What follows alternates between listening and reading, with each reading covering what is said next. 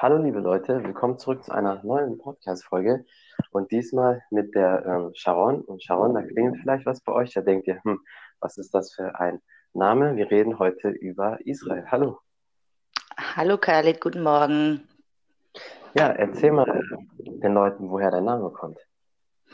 Ja, wie schon gesagt oder wie du schon angedeutet hast, äh, Sharon ist ein jüdischer israelischer Name. Ähm, ich lebe in Israel, bin aber in Deutschland, in Berlin, West-Berlin, äh, aufgewachsen. Und nach dem Abi mehr oder weniger wollte ich einfach mal zurück zur Heimat und äh, schauen, wie ich das hier so hinkriege in Israel. Also Deutschland war natürlich top.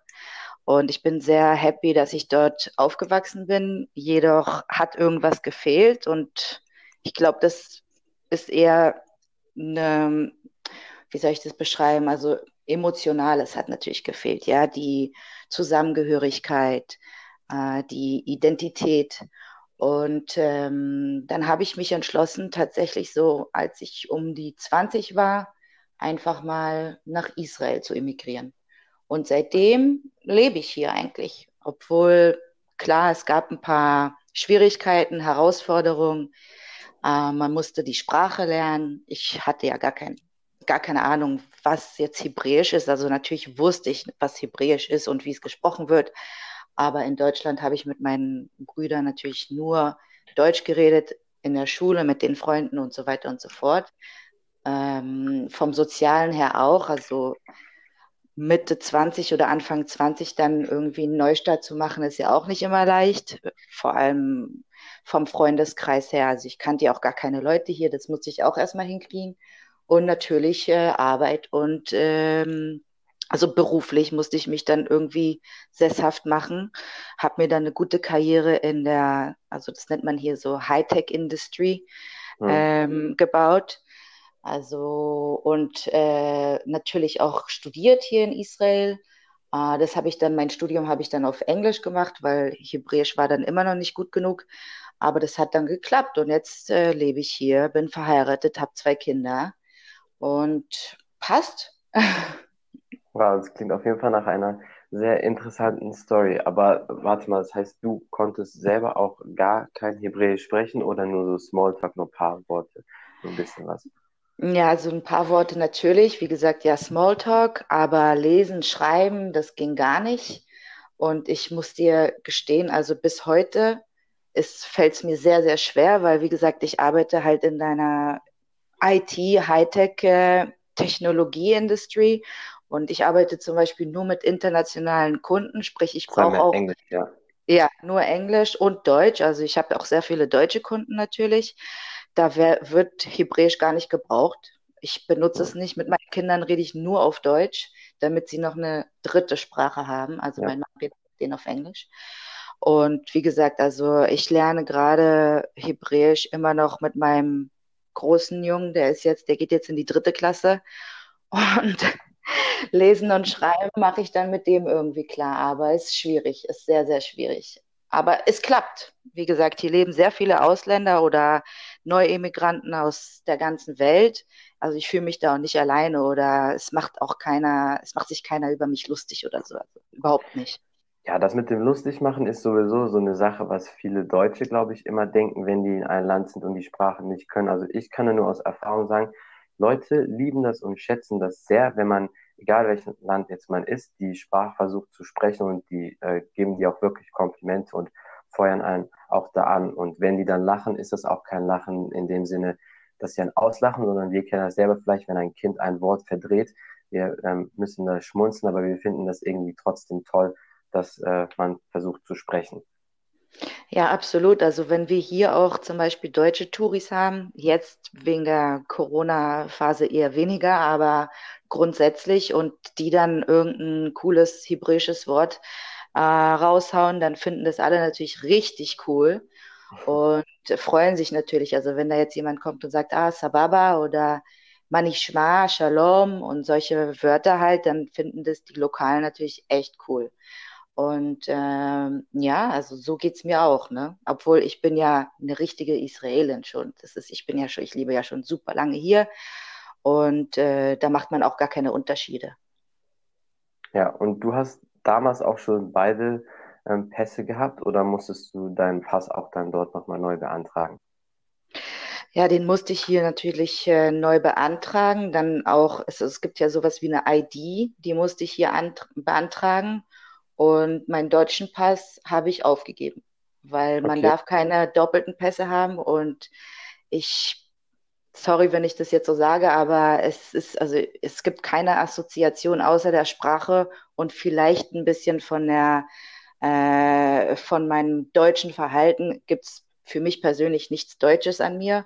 Und es ist auch okay so. Also den deutschen Pass brauche ich nicht. Ich kann überall hinfliegen, wo ich hin will. Und äh, würde ich mich jemals wieder entscheiden, nochmal nach Europa zu ziehen, was sehr, also niedrige Chancen hat, dann wäre das nämlich auch kein Problem, weil ich habe ja immer noch eine Aufenthaltserlaubnis. Ja, ich denke, ähm, in den meisten Ländern kommt man da auch sowieso rein. Und was ich aber halt nicht verstehen kann, aber wahrscheinlich war es damals so, weil ich weiß zum Beispiel, dass ich beide Pässe behalten ähm, durfte. Und es wird ja immer gesagt, ab 21 muss man sich entscheiden, aber wahrscheinlich war es damals und mittlerweile haben die das äh, geändert. Aber ähm, ich finde es auch so, da wo du dich, ähm, da wo du dich gut fühlst, da wo deine Heimat ist oder wo du denkst, das ist die Heimat, da reicht es auch, wenn man dann den Pass hat. Ja, absolut. Und ich bin wirklich eine stolze Israelin und ähm, das, das zeigt sich dann auch in meinem Pass, ne? Also super formell dann. Und das ist auch gut so.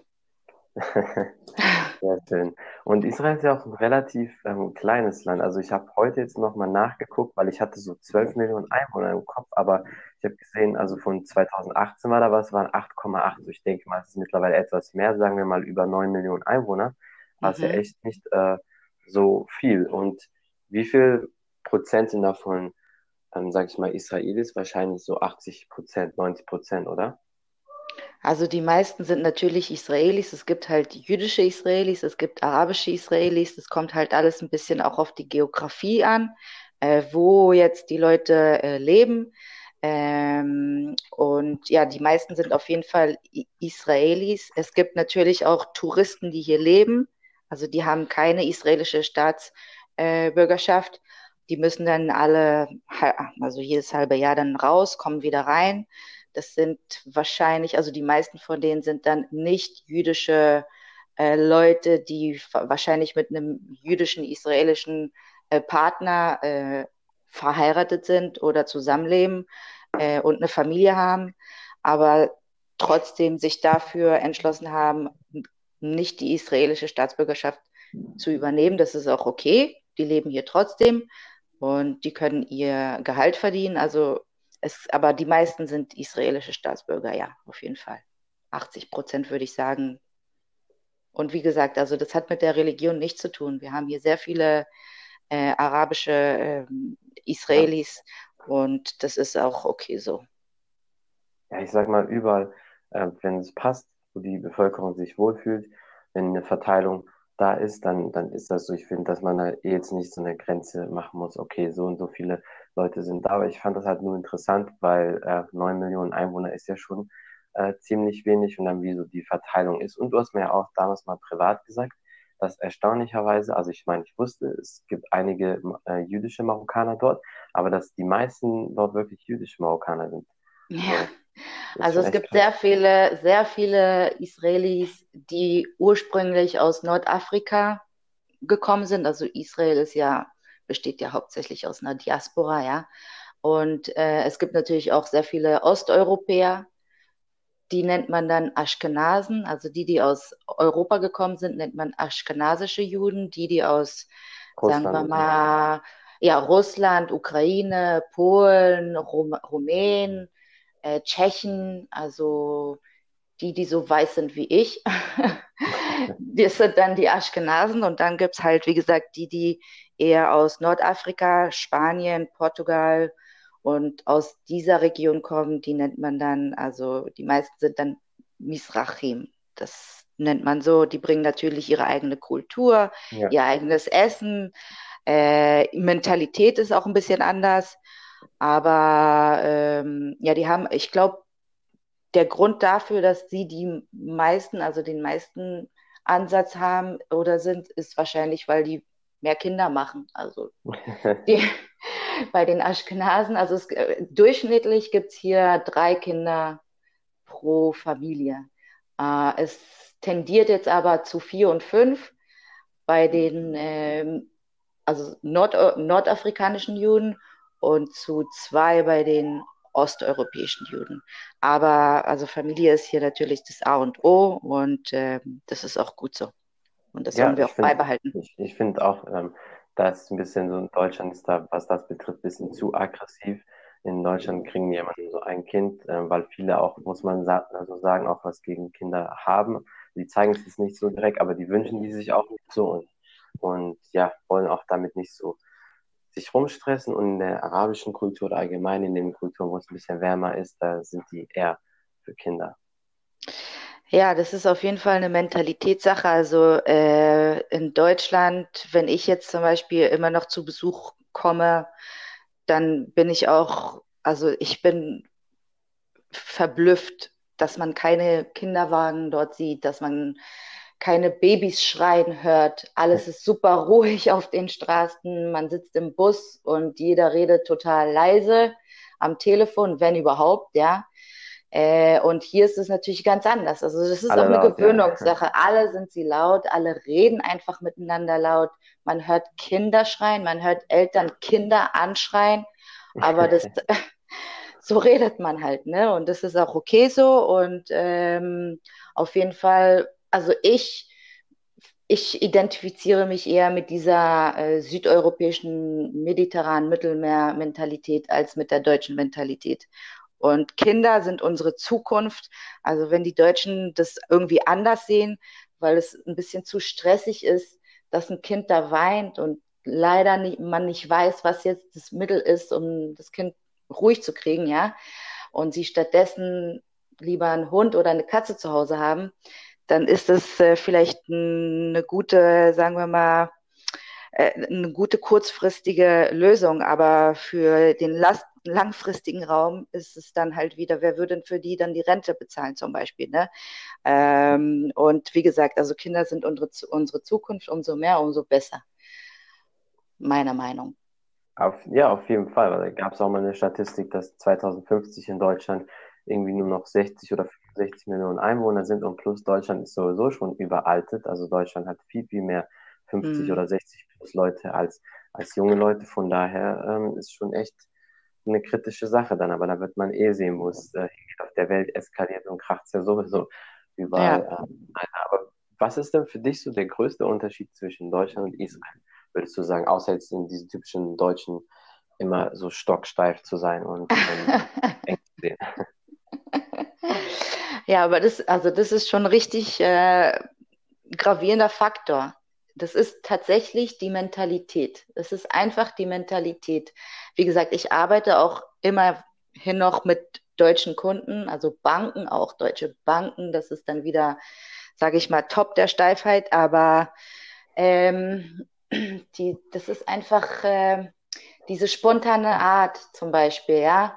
Und sagen wir mal, Sachen wie zum Beispiel, okay, wenn es jetzt nicht nach einem Buch geht, dann sind die einfach ein bisschen weniger flexibel. Dann gibt es keinen Plan B, sondern dann sind die total schockiert und wissen nicht, wie es weitergehen soll. Also wenn es jetzt nicht nach dem ursprünglichen Plan geht zum Beispiel, ja. Natürlich auch das Äußere, also äh, israelische Leute, wir sind hier Mischmasch, ja.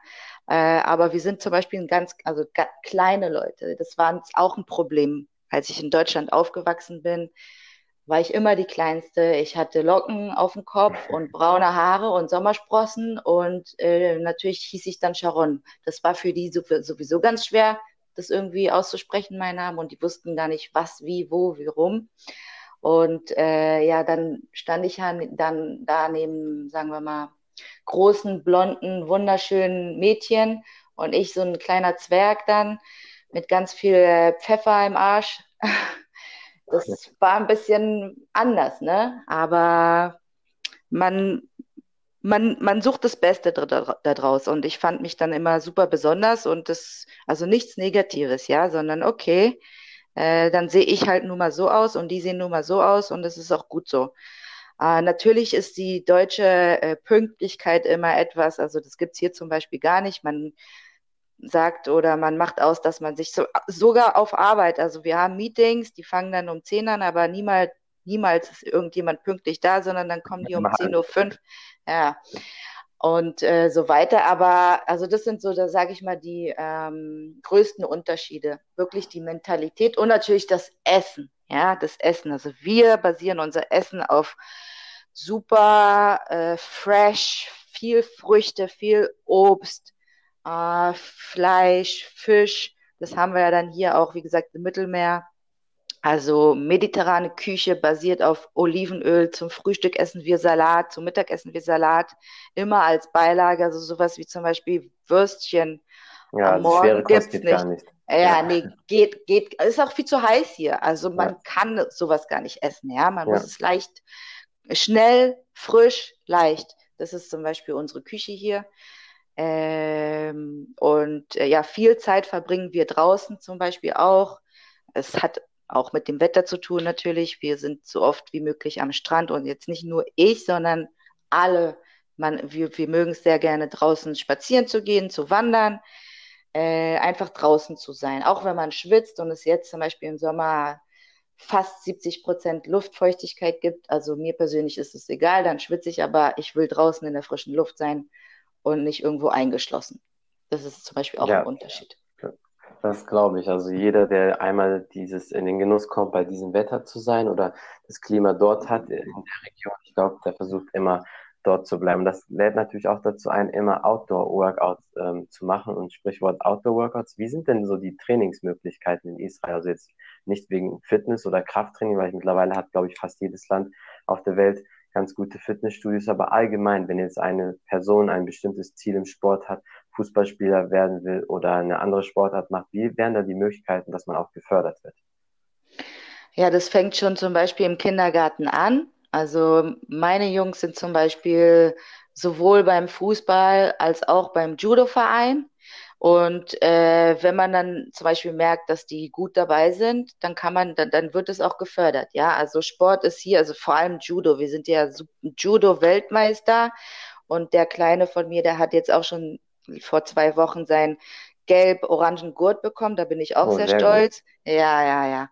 Da bin ich echt stolz. Und äh, Fußball, wie gesagt, er will ja unbedingt ein professioneller Fußballspieler werden.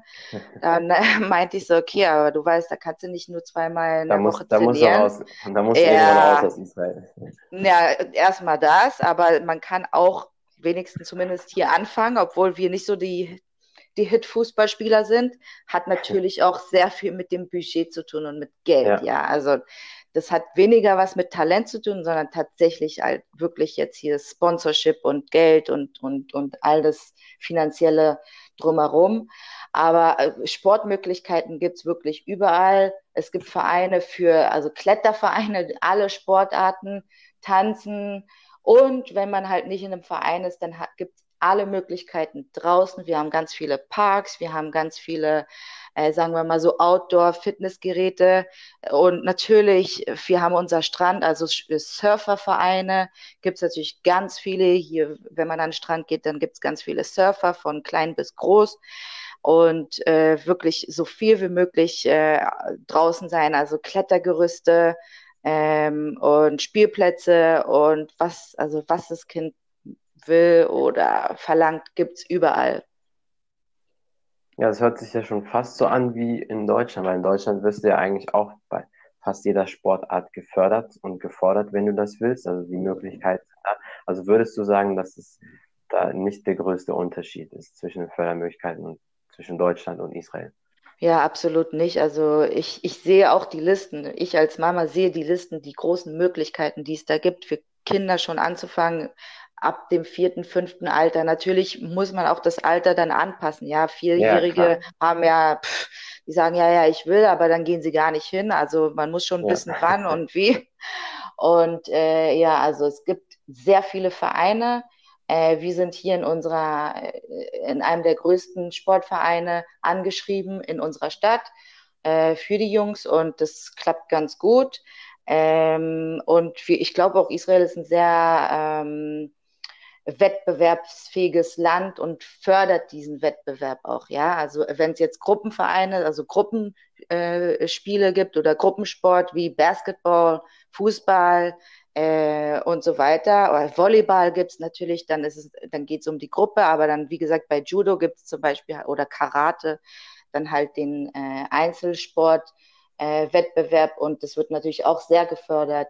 Und man sieht hier auch überall Plakate und Poster und also ich finde es, also das ist, da, da scheitert es nicht. Sport wird genug gemacht und es wird auch, wie gesagt, dann halt von, entweder von der, äh, vom Bürgeramt oder äh, lokal oder inter, äh, national dann gefördert. Das ja. Das ist auf jeden Fall schon mal sehr gut. Das heißt, wer dort ist, ihr müsst euch da um Sport keinen Kopf machen. Und jetzt eine Sache, ähm, ich will nicht sagen kritisch, aber du kannst es sicher besser beleuchten. Was würdest du sagen, ähm, wird in den Medien oft falsch dargestellt ähm, über Israel? Also weil natürlich klar, in jedem Land oder wo es ein bisschen mal kracht oder wo etwas Kritisches ist, dann stellen die Medien das immer ein bisschen anders dar, als es in Wirklichkeit ist. Aber was sind so die Punkte oder Themen, wo du sagen würdest, okay, da übertreiben die Medien das oder da, da gibt es ein völlig falsches Bild von Israel? Okay, ähm, also ich mag überhaupt nicht in Politik reingehen, ja. Und äh, da bin ich auch ziemlich ruhig. Ja, da bin ich was, genauso. Ja, was dementsprechend äh, die, diesbezüglich angeht, aber grundsätzlich würde ich einfach mal sagen, dass die Medien uns als den äh, äh großen, sagen wir mal, ähm, Teufel. Ja, militärischen äh, Märtyrer darstellen. Überall. Überall auf der Welt. Also das ist ja, sind jetzt nicht nur die deutschen Medien, sondern es ist überall und ich krieg's ja natürlich mit. Und das ist halt sehr, ähm, also meiner Meinung nach sehr eindeutig, sehr ähm, einseitig auch, ja. Ähm, und das nervt mich persönlich immer wieder. Also jedes Mal, wenn ich irgendwas sehe in den Medien von wegen, ja, wir äh, äh, haben im Gazastreifen zum Beispiel äh, attackiert. Also das, unsere Attacken sind Reaktionen. Das muss man erstmal, ja, erstmal klarstellen. Wir attackieren nicht, sondern wir werden attackiert und dann reagieren wir drauf. So einfach ist es, ja. Jede Aktion hat eine Reaktion und das muss erstmal klar gemacht werden, ja. Äh, gestern war zum Beispiel schon wieder was los an der Grenze, sogar in den Golanhöhen. Also das kam jetzt auch von Norden. Von Norden gibt es ein bisschen, vom Süden gibt es ein bisschen. Also das ist ja unser Standardleben. Ne? Damit müssen wir uns auch ja. abfinden. Äh, es wurden Raketen abgefeuert gestern, aber davon kriegen die Medien zum Beispiel nicht oder das erzählen die Medien nicht. Ja, jetzt, sind, jetzt nur, ist den Medien sowieso alles egal, jetzt reden die eh nur über Corona-Tote ja, und die ganzen ja. Fake-Zahlen und sonst was. Das Aber so. das ist trotzdem unser Alltag, ja. Also das ja. ist so Standard zum Beispiel. Und dass die das zum Beispiel nicht covern, sondern erst irgendwas dann in die News bringen, sobald wir dann irgendwie eingegriffen sind oder in, über die Grenze äh, eingeschritten sind, das finde ich dann, also das ist Hypocrisy pur, okay? Ja. Und das nervt mich einfach total. Und dann wäre natürlich die, die Leute davon beeinflusst, machen sich dann irgendein, äh, irgendein Bild, ja, was einfach der Realität nicht stimmt. Ich meine, ganz kurz noch, es gibt super viele, wie gesagt, arabische Israelis, die hier leben, die gut hier leben, denen es wirklich toll geht. Die sind, es gibt da keine, äh, äh, keine Unterschiede, sondern sind integriert in die israelische Gesellschaft. Ich habe viele arabische Kollegen, muslimische Kollegen zum Beispiel, die bei mir mit mir zusammenarbeiten. Da wird kein Unterschied gemacht. Die nervt es zum Beispiel auch, ja. Es ist eine bestimmte ja. Gruppe, die nennen wir zum Beispiel Terroristen, ja, ähm, die uns angreifen. Und ja, diese Sachen, ja, so. ja ist ja auch so. Dadurch kommt ja dann auch ein schlechtes Bild auf die Muslime und auf die Juden, weil eigentlich die meisten von denen leben auch friedlich miteinander. Und viele Juden, was ich auch gehört habe, und das ist auch in vielen Staaten, so auch in den muslimischen Staaten, die mögen ihre Regierung oder bestimmte Politiker, die mit Schuld an diesen Situationen sind, ja sowieso auch nicht. Ja, da haben wir jetzt, also jetzt zum Beispiel ist hier in Israel wirklich schon seit zwei Wochen jeden Tag äh, wird demonstriert jeden Tag. Das wird zum Beispiel gar nicht gezeigt. Ja, jeden Tag wird äh, äh in Jerusalem und in Tel Aviv demonstriert. Ähm, also die wollen, die wollen Benjamin Netanyahu jetzt irgendwie, dass er äh, kündigt wegen der finanziellen und ökonomischen Lage eigentlich jetzt hier in Israel wegen diesem Coronavirus. Ja, ja. also die Selbstständigen haben sehr wenig, äh, kriegen sehr viel, sie, sie kriegen sehr wenig Unterstützung vom Staat und das ist alles ein bisschen sehr, sehr schwierig gerade unsere äh, Situation. Und natürlich hat das dann wieder mit der Politik zu tun. Aber sowas, also unseren Frust zeigt man draußen nicht, ja, äh, sondern nur, wenn es dann um die Palästinenser zum Beispiel geht und wir dann irgendwie da äh, Action machen, dann wird es natürlich gezeigt. Aber jetzt, wir sind, wir haben eine sehr schwierige interne Lage zurzeit, ja, innenpolitische Lage äh, wegen der großen Inflation. Also das, wir sind ja schon seit Februar hier im Lockdown. Äh, die Geschäfte haben wieder auf, aber limitiert. Okay. Und ja. ähm, das ist sehr schwierig zurzeit, sehr, sehr schwierig. Vielleicht solltet ihr mal diese News hier auch sehen, unseren Frust und ähm, einfach nur ja, äh, äh, Depression, äh, Leute werden noch lauter, als sie ja, so ich glaube, auf sind. der Welt kracht es sowieso fast überall in ja. jedem Land. Ja. Und das ist halt echt nicht, nicht schön gerade. Aber lass uns noch am Ende zu was Positivem kommen, bevor wir das abschließen. Was würdest du ähm, am Ende den Leuten noch mitgeben, wenn die zum Beispiel Israel äh, sehen wollen? Also klar, wahrscheinlich dieses Jahr und nächstes Jahr eher nicht so, aber was wären so deine Empfehlungen? Wow. Äh, obwohl wir so ein super kleines Land sind und ich glaube, das ist hier zum Vorteil, ja, kann man, sagen wir mal, ganz, äh, ganz Israel in zwei Wochen auf jeden Fall abklappern, von Norden bis Süden. Wir haben ja super tolle ähm, Sehenswürdigkeiten und äh, also wir, auf jeden Fall muss man sich Jerusalem anschauen, Tel Aviv natürlich, also wer jetzt Nightlife will, Party, äh, Restaurants, Bars, 24 Stunden, sieben Tage die Woche sollte auf jeden Fall ähm, Tel Aviv besuchen kommen, ja. Äh, die Leute hier sind natürlich sehr offen und äh, super ähm, äh, kommunikativ, also das ist natürlich auch eine Sache, die ist sorry, die ist sehr, sehr einzigartig, glaube ich, für Israel. Ähm, unsere äh, Geschichte, Religion, das Tote Meer, äh, das ist das, niedrig, ist das, der, das ist der niedrigste Punkt auf der Welt. Also ich glaube fast 500 Meter unter dem Meeresspiegel. Natürlich dann vielleicht auch eine Schlammkur äh, machen. Da fahre ich, um ehrlich zu sein, mit meiner Familie in zwei Wochen hin. Ähm, Elat, also Elat ist unser südlichster, unsere südlichste Stadt. Das ist so unser Miami. Da sollte man vielleicht auch mal hin. Und äh, unser grüner Norden ähm, ist auch wunderschön, aber wie gesagt, also ganz Israel einfach mal quer durchfahren und ein paar Tage in den großen Städten machen, ist sehr empfehlenswert. Das Essen essen, äh, einfach nur die Kultur, den Vibe. Also unser Vibe hier ist wirklich sehr cool und ähm, laut. Also ich mag das ja. Ähm, alles ist empfehlenswert hier. Und wer natürlich mehr Tipps braucht, kann sich natürlich dann persönlich an mich wenden. Ja, sehr schön. Das hört sich auf jeden Fall sehr gut an. Also auf jeden Fall klare Empfehlung. Äh, vielen Dank an alle Leute da draußen fürs Zuhören und für die Unterstützung und vor allem vielen Dank dir, Sharon, für deine Zeit. Äh, ich schätze das sehr. Und, sehr, äh, sehr gerne. Bis zum nächsten Mal. Ciao, ciao. Danke. Ciao. Thank you.